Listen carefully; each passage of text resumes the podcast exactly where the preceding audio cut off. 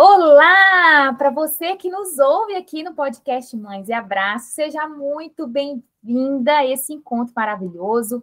O nosso propósito aqui é apoiar mães na educação dos filhos, no autocuidado e no desenvolvimento pessoal. Então, venha e aproveite essa conversa aqui de hoje. Olá! Meu nome é Kaline Salim, eu sou psicóloga. Seja muito bem-vinda ao podcast Mães e Abraços. E antes de apresentar a nossa convidada especial, eu queria te apresentar a nossa patrocinadora oficial, que é a Mamãe Elefante. A Mamãe Elefante é uma assinatura mensal de fotos e aí você envia. Olha a Deise mostrando dela também. a gente envia, é, a gente faz o plano mensal e envia as fotos, né, pelo WhatsApp e recebe essas fotos aí no conforto da nossa casa e a gente pode viver esses momentos aí legais. E vem, vem o álbum, mostrar para vocês, vem as fotos e vem a caneta para você é, fazer declaração de amor, contar a história dessas fotos, desses momentos especiais que vocês viveram juntos aí em família. Olha que bacana, gente. E para você que é nosso ouvinte, você vai entrar em contato no perfil da Mamãe Elefante e dizer assim: eu ouvi falar de vocês lá no podcast Mães e Abraços, que você vai ganhar no primeiro mês 10 fotos adicionais. Então, corre lá, não perde tempo, porque é, é, é maravilhoso, sabe? Eu estou muito feliz de participar desse projeto. E todo mês, gente, é uma espera receber essas fotos, porque a criança ela fica na expectativa e aí ela mesma monta o álbum dela e ela mesma escreve e os pais, então é um momento ali de conexão, né, entre pais e filhos. Então vai lá e diz que é nosso ouvinte para você ganhar esse bônus aí especial. E agora eu quero falar da Bruna Garrosino, que é a nossa convidada para lá de especial. Olha, esse podcast, gente, é assim, a gente só tem recebido mulheres incríveis, sabe? Assim, é, um nível de conhecimento profundo, que compartilham, assim, vida e mudança e transformação ao mundo. E é com muita alegria que eu, eu chamo Bruna aqui e para ela se apresentar, contar um pouquinho da jornada dela. Então, chegue mais, Bruna, e brilhe no palco do Mães e Abraços. Ai, meninas, obrigada pelo convite. Me sinto muito honrada de estar aqui com vocês nesse projeto lindo e falando sobre um assunto tão importante, né, para nossa maternidade, para a relação dos nossos filhos. Então, vou me apresentar. Eu sou a Bruna Garrocino, eu sou mãe solo do Natan, ele está com sete anos agora, e sou educadora parental, especialista em infância, adolescência, também especialista em tecnologias digitais na infância e adolescência, e esse é um tema que vem de uma dor do meu maternar, e é justamente por esse motivo que eu tenho hoje como uma meta de vida poder falar sobre isso, para poder trazer para as famílias mais conhecimento, consciência, e a gente encontrar meios possíveis da gente encontrar uma relação saudável e equilibrada entre as telas e os nossos filhos. Então, obrigada pelo convite estar aqui com vocês, meninas. Bruna, a gente vai falar hoje, né, sobre telas e a tela chegou nas nossas vidas assim de maneira muito rápida. É, e a tela, é, o celular, por exemplo, ele trouxe inúmeros benefícios. A gente faz compra pelo celular, a gente trabalha pelo celular, a gente paga conta, a gente é, se conecta com pessoas com amigos queridos que moram distante, com pessoas ao redor do mundo. A gente tem conhecimento e informação ali é, imediata, né? É, na palma da nossa mão. Enfim, trouxe inúmeros benefícios, né? Mas, por outro lado, o uso excessivo né, de telas também né, trouxeram inúmeros prejuízos. Uma frase assim que define isso é, é o celular né? Ele pode ser bênção na sua vida, na vida do seu filho, ou maldição. Pois é, na verdade, meninas, eu gosto sempre de começar essa prosa dizendo o seguinte, né? Hoje a gente compara esse avanço da tecnologia, né? Essa aceleração, principalmente que se desencadeou depois da pandemia, da mesma forma, se a gente for parar para pensar com a invenção do fogo há milhões de anos atrás, porque de fato é uma grande mudança significativa na nossa humanidade. E tudo que vem de um, de um desconhecimento, de um novo, nos traz inseguranças e incertezas. O que eu gosto de dizer é assim: nós somos humanos mamíferos, e por mais que a tecnologia venha e nos facilite muito a nossa vida, inclusive estamos aqui, cada uma num lugar diferente, nos unindo, nos conectando, e os ouvintes também, é, é, é infindável a lista de benefícios, né, para a nossa humanidade, a gente tem que valorizar isso, mas lembrar que somos o nosso cérebro é analógico, né? A nossa natureza humana precisa de relacionamento e vinculação, e nada, absolutamente nada, vai substituir o ao vivo a cores, o toque, o olho no olho. E quando a gente fala em infância, né, e a gente for pensar em especial nos primeiros anos de vida de uma criança, é justamente na interação ao vivo, no olho no olho, no relacionamento, que é quando a criança vai ter essa grande janela de oportunidades de crescer, de aprender e de explorar o ambiente. E a tela, quando ela é apresentada de uma forma precoce para as crianças, e aqui zero julgamento, porque eu fui a mãe do desconhecimento, então meu filho, desde bebezinho, ficou lá vendo a galinha pintadinha, bonitinha, fofinha, popó, né? Porque eu realmente não tive acesso à informação o quanto aquilo poderia ser nocivo para ele, né? Então, o interessante da gente pensar é que sim, as telas são maravilhosas e um dos nossos papéis como pais é falar sobre as telas com os nossos filhos, inclusive mostrando as formas múltiplas de uso. Né? Então, eu costumo dizer nos meus atendimentos: gente, eu vou pegar o celular para pagar uma conta, eu vou explicar para o meu filho: olha, a mamãe está pegando o celular porque aqui é uma forma que eu estou acessando o aplicativo do banco e eu vou pagar a conta, ou eu estou pedindo um medicamento na farmácia, ou eu estou mandando uma mensagem para a vovó para saber se está tudo bem, ou eu estou vendo um vídeo que vai me entreter. Então, a gente começar a trazer desde pequenininho para a criança as formas múltiplas de uso das telas. E daí eu vou começar a ver que a tela é maravilhosa para o entretenimento e para o nosso lazer, e é muito bem-vinda, porém ela também é uma ferramenta de trabalho, e por isso que nós adultos tendemos a usar muito mais as telas do que as crianças, né? Então as telas são maravilhosas, sim, né? Mas é importante a gente entender que nessa janela de oportunidade, nesse início de vida das crianças, o ideal, o recomendado é que a gente exponha elas o mínimo possível. Inclusive, né, a título de curiosidade, que eu fiquei chocada quando eu tive acesso, é parar para pensar que a Sociedade Brasileira de Pediatria, a Organização Mundial da Saúde e tantas outras referências em pediatria no mundo dizem enfaticamente que o recomendado é que crianças até dois anos não sejam expostas às telas. Né? Então, quando a gente começa a ter acesso à informação, a gente começa a entender que é possível fazermos novos caminhos, afinal, a gente veio desse lugar, né? Os nossos avós, os nossos pais é, não tinham a tela, né? Meu pai mesmo foi ter acesso à tela quando ele já era adulto, né? E como que criava as crianças nessa época? Os desafios também eram similares aos que a gente tem hoje. Então, pensar que a gente tem recursos, a gente tem caminhos, repertórios, é que a tela fica muito mais fácil, vai no nosso automatismo ligar a tela, porque eles ficam paradinhos, hipnotizadinhos, mas a gente não avalia o que, que isso internamente pode trazer para as crianças, né? Hum. Bruna, é, eu te ouvi, né, no, no Tenda Materna e, e um pouco da sua experiência. Eu queria te fazer duas perguntas aqui em uma só.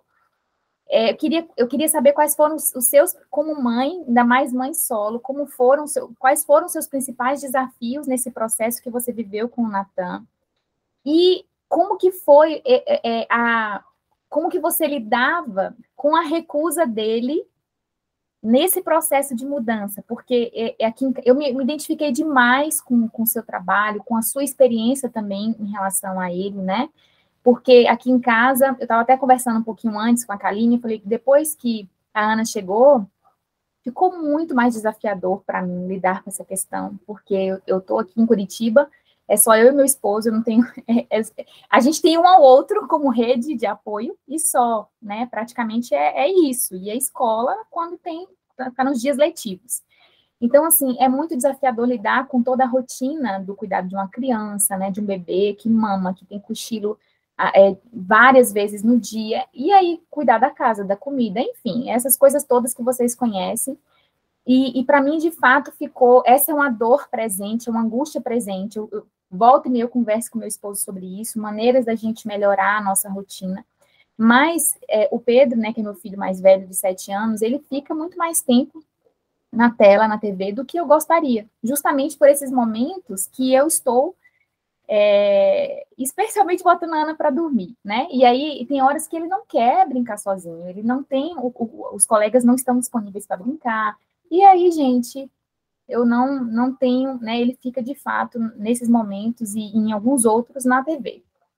E em alguns momentos que eu, que eu falo para ele, né, que é a hora do intervalo, vamos brincar, vamos. Eu, ve, eu tenho muita recusa, muito não. Então, assim, eu tenho que dobrar a minha capacidade de, de ser criativa para convidá-lo, para estar presente, mas lidar com essa recusa tem sido algo presente para mim, algo frequente, né? Então, assim, se você puder compartilhar com a gente um pouco como foi, quais foram os seus principais desafios e como que você foi mudando, né? Que eu, eu vi você, você falou, é um, é um, um processo recente de mudança, mas hoje a gente está numa outra pegada, numa outra né, numa outra rotina, nossa relação, nosso vincular ficou muito mais fortalecido, nosso vínculo, né? E aí eu queria te ouvir em relação a isso.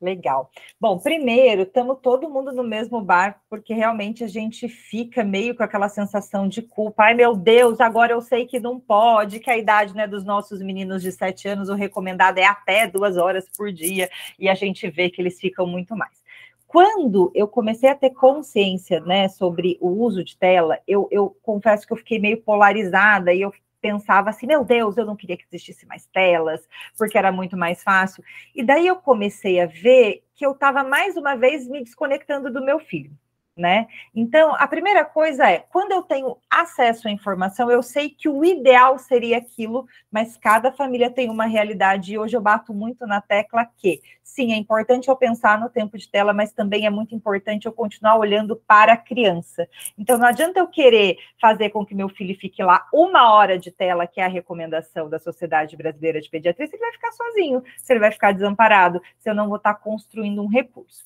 né? Então, passado esse processo, processo, é, é óbvio que a gente tem que pensar. A nossa criança está acostumada a ter a tela. A tela entrega tudo pronto para ele. E mais do que isso, né?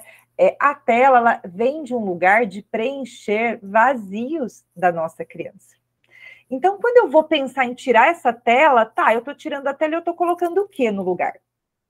Né? Então, acho que o primeiro passo assim de um caminho que eu sempre recomendo para as famílias é a gente fazer um exercício de autoobservação em vários aspectos, né? Então, olhar para mim como uso de tela, quantas vezes eu estou pegando o meu celular ou eu estou com a TV ligada por um refúgio, por um escape da realidade, para eu não estar me relacionando, para eu não estar me vinculando, né? Porque é aquela história, eu quero que os hábitos digitais do meu filho mude, mas eu continuo seguindo o mesmo padrão, né? Então, por exemplo, quando as fichas caíram, eu falei, gente, espera lá, eu não posso ficar aqui é, querendo que meu filho fique brincando. Eu vou assistir filme, eu vou assistir série. Quer dizer que eu não posso assistir? Não, não é sobre isso. Mas é entender que eu preciso encontrar um equilíbrio, né? Olhar e entender qual é o papel que esta tela preenche na vida do meu filho e por que, que eu entreguei a tela para o meu filho, por exemplo, desde bebezinho. Porque era fácil para mim, depois de trabalhar um dia todo, chegar e ligar o computador e deixar ele assistindo a Galinha Pintadinha com as cantigas da nossa infância, que são músicas lindas, um desenho bonitinho, colorido, e ele ficava ali parado, imobilizado, e diminuía o trabalho que um filho naturalmente dá né? Então, que nem a gente brinca, se a gente não quer ter trabalho, não tenhamos filhos, porque crianças vão demandar de nós, é da natureza, tá tudo bem, né? Então, que eu tenha consciência que sim, né? Eu vou trabalhar o dia todo, eu vou chegar cansada, e essa criança ficou o dia todo longe de mim, o que ele mais quer é a mamãe, né? É conversar, é, é fazer no tempo dele, e a gente tá onde nessa história? Então, é, é, entender por que, que eu entrego a tela, né? E daí trazendo o seu exemplo, você está com uma bebê, está com uma criança pequena, que as demandas são muito maiores e você não consegue, de repente, encaixar o seu filho de sete anos na realidade de uma criança de, de, de um ano, sei lá, que você vai precisar fazer a rotina de sono, e são várias sonecas e despertares. E daí realmente a tela acaba entrando num lugar ali para ficar mais confortável para ele o momento que eu não vou estar. O que eu acho que é o maior caminho, né, depois da gente fazer essas reflexões do nosso uso e o espaço que as telas ocupam, é eu tenho que começar a me colocar disponível. E talvez essa disponibilidade vai começar também com a tela, para ir eu adentrando no campo emocional do meu filho, para que aos poucos eu vá diminuindo esse uso de tela. E para fazer isso, eu vou precisar ter muita honestidade emocional com meu filho e falar: filho, né? O diálogo que eu tinha com o Naté, assim, filho, desculpa, mamãe não sabia que te deixar desde pequenininho na frente da tela por horas, gente, e assim, era por muitas horas. Chega até doer o coração de lembrar mas era de um desconhecimento, de um desconhecimento dos riscos e também de uma incapacidade minha na época de me colocar disponível né? E daí, filho, agora que a mamãe entende que é importante a gente encontrar um equilíbrio, que eu não posso mais ser negligente e continuar te deixando ter o mesmo hábito, eu quero te pedir desculpas e eu quero que a gente faça isso juntos. Como que a gente vai fazer isso juntos, meu amor? Eu quero que você participe da escolha. Daí você vai falar, mas, ah, mas meu filho tem dois anos. Como ele não, não, não, não se comunica perfeitamente? Como que ele vai participar? Gente, Coloque a criança no processo, observe o seu filho. Você percebe que ele gosta muito de ver um determinado conteúdo. Por exemplo, Natan adorava, com dois, três anos, assistir o Pocoyo, né? Então, ai, filho, eu percebo que você gosta muito de assistir o Pocoyo, então eu entendo que a gente vai continuar deixando você assistir o Pocoyo, né, meu amor? Só que a mamãe está entendendo que assistir a tela antes de dormir não vai ser um momento legal. Então, o que, que, você acha da gente começar tirando a tela antes de dormir, uma hora antes de dormir, e ao invés da gente ficar vendo desenho, a mamãe vai estar tá aqui com você. A gente vai ler historinha, a gente vai fazer cafuné, a gente vai conversar sobre o dia. E daí eu tiro a tela, mas eu entro no lugar dela né? E daí eu vou percebendo os indícios que o meu filho vai me dando de um, de um conteúdo que é positivo para ele, então eu vou preservar e eu vou manter um momento na rotina que eu percebo que ele fica mais feliz de usar. E eu sempre recomendo a gente pensar assim: a gente hoje entrega a tela para os nossos filhos a todo momento sem necessidade. Porque assim, é, é, tô, tô com dor de barriga, tô passando mal. Gente, vai ficar na tela, porque eu não vou ter saúde, eu não vou ter disponibilidade, eu não vou ter força para estar tá ali com a criança. Então, é um recurso numa emergência. Agora, eu entrei no carro, busquei o meu filho da escola. Eu preciso entregar a tela para ele, ou eu posso fazer com que esse deslocamento de carro ou de ônibus seja uma oportunidade a mais para a gente se relacionar para a gente conversar, para eu saber o que ele está, é, como foi o dia dele, para a gente começar a ter o exercício lindo de observar o que está ao nosso entorno, de ver a vegetação, de ver as árvores, de ver é, os transeuntes, os animais, as texturas. Então, é começar a pensar o quanto vai virando um automático entregar as telas sem necessidade. E a recusa, né, meninas, faz parte do processo, porque eu estou acostumado a ter. E eu tiro aquilo que me, que me traz tanta dopamina, tanta sensação de preenchimento, de prazer, de bem-estar. É óbvio que o meu caminho natural é não gostar. E a diferença é o que, que eu faço com isso? Eu valido. Ai, meu amor, eu entendo, né? Tá tão legal assistir esse desenho. E a mamãe tá querendo que você saia da tela. E daí eu vou começar a ser flexível, porque eu estou eu estou remodelando um novo hábito. Então, vou falar, filho, vamos fazer o seguinte: vamos imaginar que o episódio vai ter cinco minutos. Então, tá bom, amor, vamos assistir então juntinho, mas esse último episódio. E quando acabar esse episódio, quem vai desligar a tela? Você vai desligar ou a mamãe? Né? Deu cinco minutos, filho, lembra que agora é o momento da gente desligar a tela para a gente poder brincar de massinha, para a gente andar de bicicleta, para a gente ir no parque. E daí eu já vou oferecer algo para a criança depois da tela, algo que eu já observei que lhe faz bem, que lhe traz prazer, que lhe traz bem-estar. Eu não vou falar, vamos desligar a tela para fazer o dever de casa. Não, eu vou desligar a tela e eu vou oferecer algo gostoso para ela, né? E ela vai dizer não, vai dizer não, e eu vou continuar mantendo a minha presença amorosa. Filha, eu entendo, né, amor? Tava muito gostoso e eu sei que a mamãe acabou te deixando usar muito mais tempo do que o ideal, então seu corpinho não está acostumado com isso. Você está com raiva? Pode sentir raiva. O que, que você quer fazer com essa raiva? Quer dar um grito? Ah! Quer bater o pé no chão? Quer pegar uma bola e vamos brincar de dar chute lá no quintal?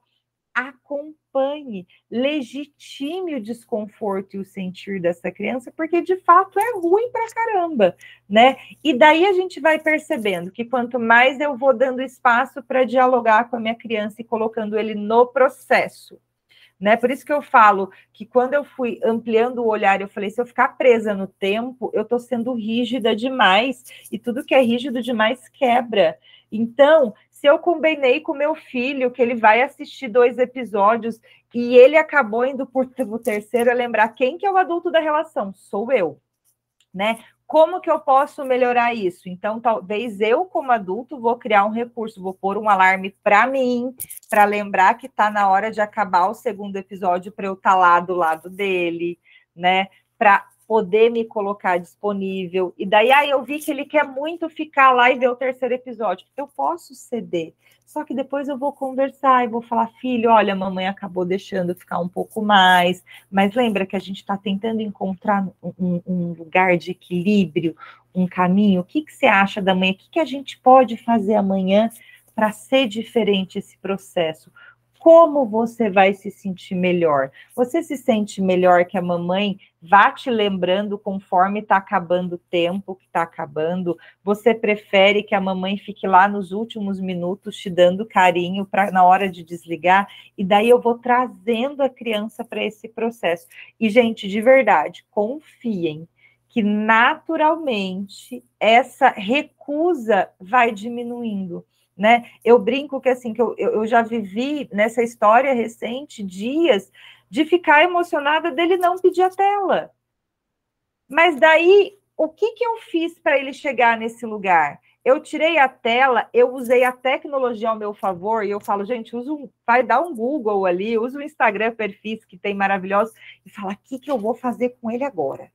Né? Ah, então a gente vai fazer experiência. Ah, então eu vou criar um circuito aqui na minha casa ou no meu apartamento. E daí eu comecei a ampliar possibilidades. Comecei a gastar com papelaria, sabe? E a canetinha e a massinha. Abrir mão da performance, da limpeza e da arrumação. Né? Porque se eu for ficar focado em deixar minha casa impecável, o meu filho não existe ainda mais na minha realidade de mãe solo, né? E a Deise aí como uma rede de apoio limitada. Se a gente ficar preocupada sempre com tudo arrumadinho, as nossas crianças vão ficar sufocadas, né? Então, assim, é, a mesa da minha cozinha, eu falo, é, 30% eu uso para a gente comer e para eu cozinhar, e 70% é o ateliê do Natan. E ali ele faz os joguinhos dele com papel, com papelão, com massinha, e tá lá porque lá é um espaço seguro que ele vai se nutrindo de tudo que eu fui oferecendo para ele além da tela. E daí o que ele vê na tela que o nutriu o inspira para criar suas brincadeiras fora da tela. Ô, Bruna, é, quanto mais eu tenho observado que quanto mais tela nós damos, mais telas as crianças vão demandar. E eu acredito né, nesse poder de conexão né, né, das crianças com os pais, porque nada, gente, nada se compara né, à conexão né, em família. Por quê? A necessidade emocional básica do ser humano é se sentir amado, aceito e importante. E aí a tela não pode oferecer isso. A tela não proporciona esse prazer né, que uma relação afetuosa, ao vivo e a cores, pode proporcionar para a criança. Então, aqui em casa também, eu nunca tive esse momento assim da recusa para desligar, ele desliga com muita tranquilidade, mas é porque eu seduzo ele, né? Eu, eu até uso essa palavra, eu vou seduzir meu filho, né? Para que ele se sinta tão interessado em participar de uma brincadeira comigo, a ponto dele querer desligar a televisão ou desligar o celular. Às vezes, quando eu falo assim, mamãe, já deu a hora, vamos, vamos desligar? Aí ele fala, não, vou assistir aqui, só o último, só o último. E aí eu falo, vem brincar, vamos brincar de bola com a mamãe. Aí ele olha assim, não, não, eu vou ver aqui só o último. Aí eu começo a bater a bola. E eu começo a jogar a bola. E aí, a, aí na hora que ele olha e vê eu me divertindo com a bola, né? Então, por isso que eu falo seduzir. E aí ele desliga e vai brincar comigo de bola. Então, os pais, eu percebo, né, que é, os pais têm um pouco de medo.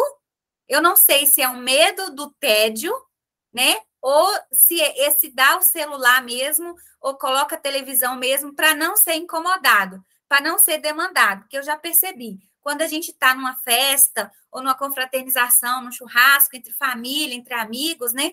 Aí o adulto está lá conversando, contando a história da vida dele, pá. E aí chega a criança, mamãe, eu quero isso. Mamãe, fulano me bateu. Mamãe, não sei o quê. Senta aqui, senta aqui, toma aqui, assiste um pouquinho de desenho. Né, para não ser demandado por essa criança. É, é, é aquilo que você falou: se você não quer ter filho, se você não quer ter trabalho, então não arrume filho, porque filho dá trabalho. Educar dá trabalho, né? E, e aí, é, é, os pais com medo desse tédio também. Ah, Kaline, mas eu não tenho tempo, né, Bruna? Eu não tenho condições de ficar olhando no Google para ver brincadeira o tempo todo para oferecer ao meu filho. Gente, não é isso. A gente não precisa estar o tempo todo levando coisas para a criança, oferecendo coisas para a criança, porque a criança, ela é naturalmente criativa, imaginativa. É muito bom é, você separar um tempo, igual a Bruna falou, separa um tempo do seu dia ali para você pesquisar no Google brincadeiras divertidas e você mesmo cria da tua cabeça, né? E, e, e faz essas brincadeiras com teu filho. É, mas no momento que você estiver realizando uma outra atividade, a criança por si só ela vai criar, ela vai construir e ela vai inventar. É, e daí, meninas, é muito interessante isso que você trouxe, né, Kalina? Porque assim, é, o tédio, gente, ele é fundamental para o processo criativo. Né? A gente se perdeu em algum lugar porque a gente vive numa sociedade muito desconectada com a nossa natureza. Né? A gente está na fase do to-do, do checklist de 35 milhões de coisas. E o que está acontecendo com a nossa sociedade? Estamos adoecidos, sobrecarregados, né? burnout aí o tempo todo. E a gente está é, num ritmo de fazer, fazer, fazer, e a gente se desconecta da nossa natureza biológica humana, né? Então, quando eu permito que o meu filho tenha um momento de tédio, ele está justamente elaborando a sua capacidade criativa, né? Então, é, é claro, a gente vai ajudar a aumentar o repertório, mas a gente vai possibilitar. Isso que você trouxe dos espaços, né? Qual é o conflito dos pais? De fato, a gente não sabe, né? É, eu costumo, quando a gente começa a olhar para o fundo, por que, que muitas vezes é tão difícil a gente se colocar disponível para os nossos filhos? Porque a gente não teve essa disponibilidade dos nossos pais e é zero julgamento, porque a gente sabe que eles fizeram o melhor que eles puderam nas condições que eles tinham. Mas antigamente, eu, eu quando vou lembrar da minha história de vida, eu não lembro do meu pai e da minha mãe brincando comigo, sentando e estando comigo né? Então a gente vem de um lugar de pais e mães muito funcionais de fazer as coisas, né? Do, do checklist, de escovar o dente, de levar para a escola, de fazer um passeio, mas do estar tá junto, isso não acontecia. Então, por isso que também muitas vezes é muito mais fácil dar tela, porque relacionar pode ser difícil para gente que não teve isso quando criança. Mas, ao mesmo tempo, quanto mais eu me permito, eu estou rompendo uma, uma barreira para que o meu filho possa se relacionar com os filhos dele, e eu também estou acessando a criança que está guardada dentro de mim, que precisou ficar presa num ambiente fechado.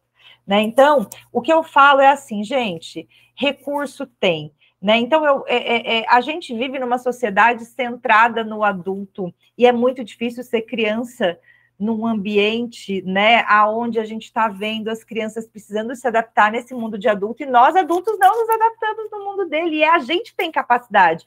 Então, que nem eu falo, eu vou querer me reunir com um grupo de amigos num restaurante, gente, eu posso buscar um restaurante que tem área kids, sabe? Eu posso, eu, eu brinco, eu vou sempre com uma sacolinha pequenininha, daí eu levo massinha, eu levo um carrinho, eu levo um lápis de colorir, um guardanapo e uma caneta vira algo que as crianças vão poder fazer, mas o problema é, eu quero estar ali com a criança, eu quero conversar com ela, eu quero me relacionar, e a gente esquece que é, é, justamente nessa sedução da gente ser uma boa companhia para os nossos filhos que eles vão entender que é bem legal estar tá fora da tela também.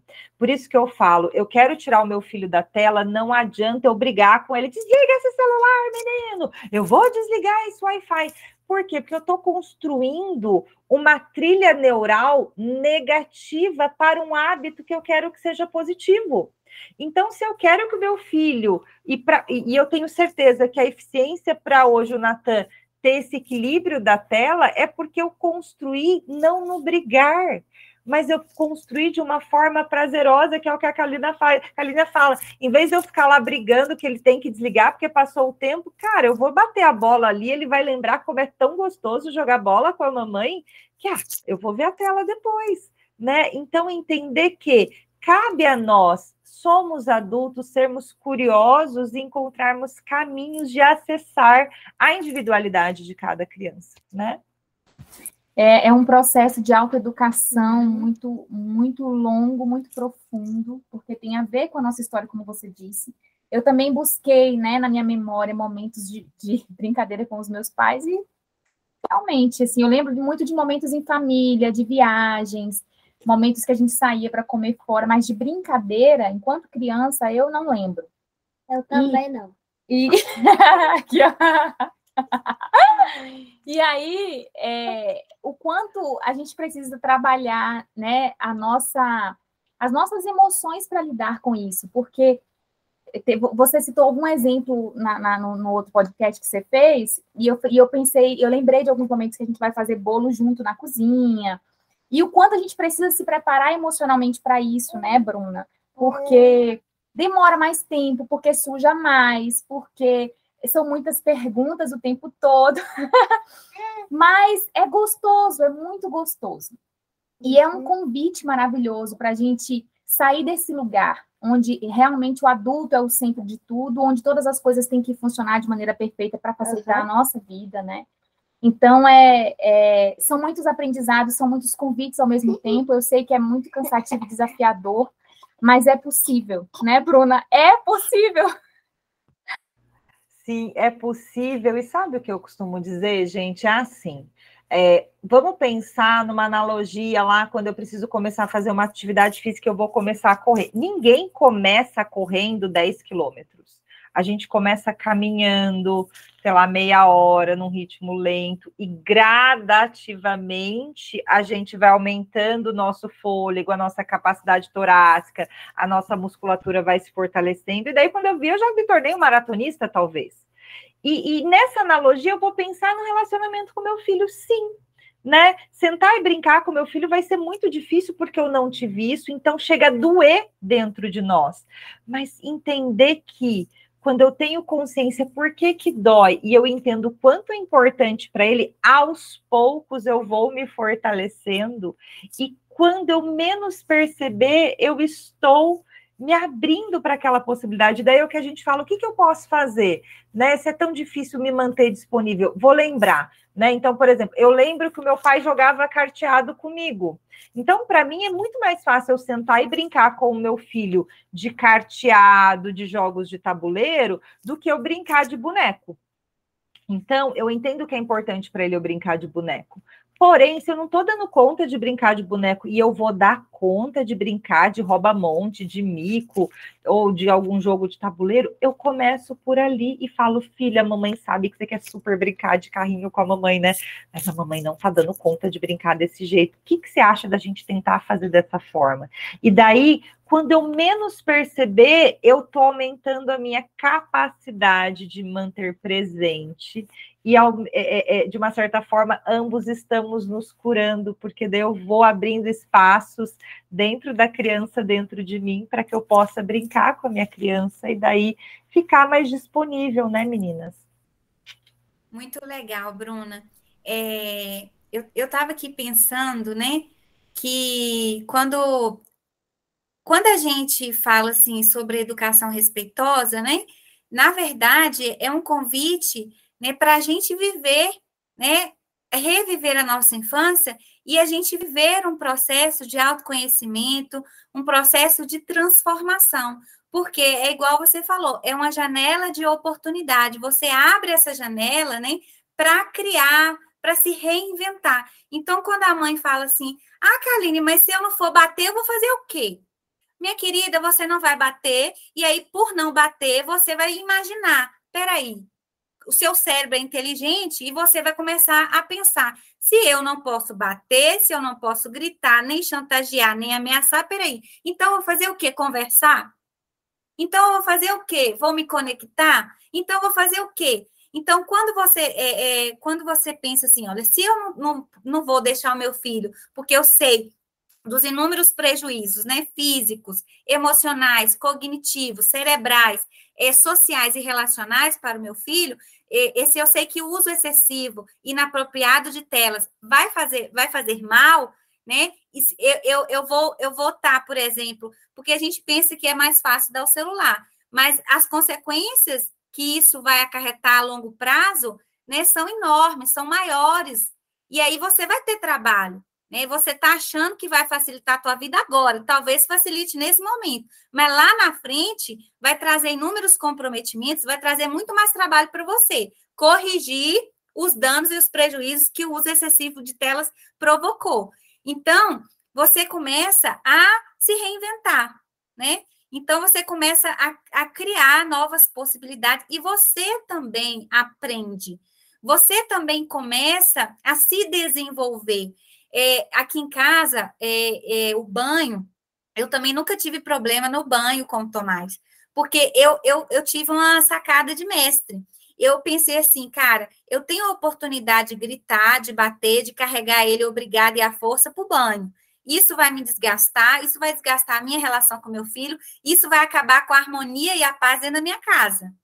Mas eu tenho também a possibilidade de transformar esse momento um momento de conexão, já que eu trabalho, já que eu tenho tantas coisas que eu faço durante o dia, então eu posso usar esse momento para ter o meu tempo de qualidade com meu filho, né, para criar memórias inesquecíveis. E aí o que, que eu faço? Na hora do banho, eu comecei no início, é, não tinha muita ideia, né? Mas aí, à medida que eu fui, eu, eu né, vai passando o tempo, você vai se tornando expert em ideias.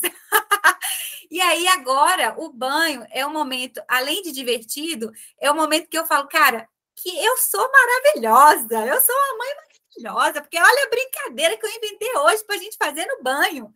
E vai surgindo cada brincadeira legal que eu vou me divertindo também com ele.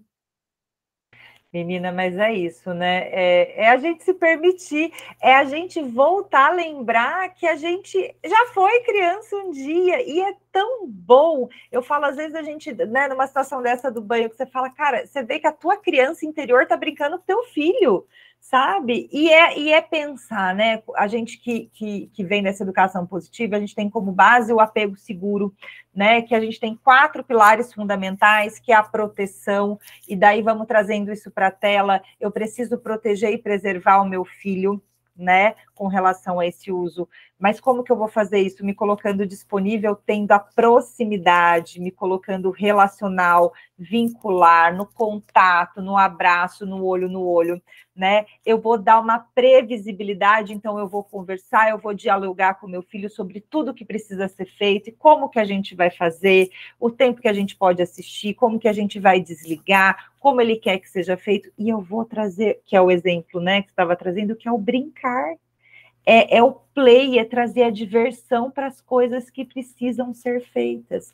E quando a gente tem essa sacada, que eu tenho recursos para fazer algo ficar divertido, até o que teoricamente pode ser considerado chato, eles se abrem porque as nossas crianças são colaborativas, elas são amorosas, elas são empáticas e elas estão doidas para embarcar nessa viagem com a gente para um mundo mais legal, mais divertido e mais prazeroso, né? É verdade. Quando a gente se entrega assim, é, às vezes eu, eu, me sinto assim é, resistente, vou confessar para vocês. Teve um, um, dia dessa semana aí que era já de tardezinha, eu estava acabada, a noite nem tinha começado, tudo que eu queria era ficar bem quietinha, sabe? E aí o Pedro cheio de energia, né? A brincadeira sempre muito ativa.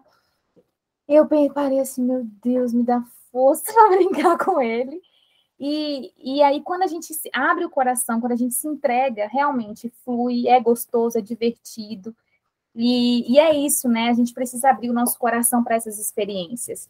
É, o nosso tempo está chegando no final, Bruna, eu quero te agradecer demais por trazer esse assunto, por, por, disponibilizar a sua vida em prol dessa causa. Eu falei com Kaline antes, né? Eu falei, eu estou até com medo da gente conversar sobre isso, porque é, essa é uma angústia que, que está presente no meu coração e, e com medo que eu quero dizer assim, o quanto a nossa consciência, né? O quanto saber dessas informações nos desafia ainda mais na nossa maternidade, né? E na nossa responsabilidade diante de tudo que a gente precisa se posicionar. Então, é por isso que eu estava com medo. Mas eu quero te agradecer, Bruna, por estar aqui conosco, por colaborar com esse podcast e por ser esse exemplo, né? Porque você está falando de um lugar onde você escolheu mudar, né? Você escolheu é, é, ser modelo. E a gente sabe o quanto isso faz diferença, né? Na nossa fala, na nossa experiência. Então, muito obrigada pela sua colaboração, não somente com o nosso podcast, mas com o mundo, com esse momento da nossa vida. Ai, obrigada. E sabe uma coisa, meninas, que eu acho importante a gente pensar, né? Quando eu começo a ter acesso à informação, eu, é, é, eu, eu, eu aprendi que a culpa ela pode se tornar um grande aliado na nossa história. Né? Porque quando eu sinto culpa, eu entendo que eu poderia e eu posso fazer diferente. É justamente essa energia que é o convite para todas nós. Não é para a gente ser alimentada por ela, se sentir a pior mãe do mundo, não, porque a gente faz o que foi possível com a consciência e com a capacidade que nós tínhamos naquele momento. Mas quando eu sinto aquela sensação de, ai meu Deus, estou me sentindo culpada, é aí um movimento lindo que a gente vai aos poucos caminhar para ir para um lugar além. E daí eu queria casar, que a Kaline né, trouxe o exemplo sobre esses métodos de educação tradicional que a gente veio, né, onde a gente acaba não tendo recursos de saber como lidar. E eu costumo dizer para as pessoas é, relacionadas a telas o seguinte: sim, é o nosso papel modelar um bom uso, nosso papel acompanhar, e quanto mais novos os nossos filhos, mais fácil é a construção. Mas o que vai salvar os nossos filhos de qualquer problema, principalmente os que vão vir provenientes ao uso de telas, às exposições que eles têm a conteúdos nocivos, aos desafios que a gente vê jovens colocando a vida em risco. O que vai fazer a diferença para os nossos filhos é a forma que nós nos relacionamos com eles.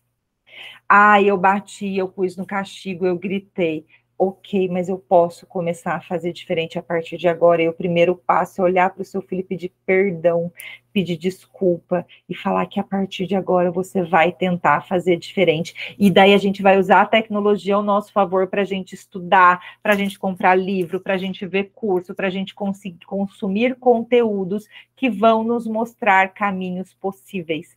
Por quê? Quando meu filho entende que ele é amado, ele é pertencente, existe um lugar de relacionamento e de fala que ele pode dizer eu não gostei e você vai ouvir o porquê que ele não gostou do que dizer, ai que besteira, menino.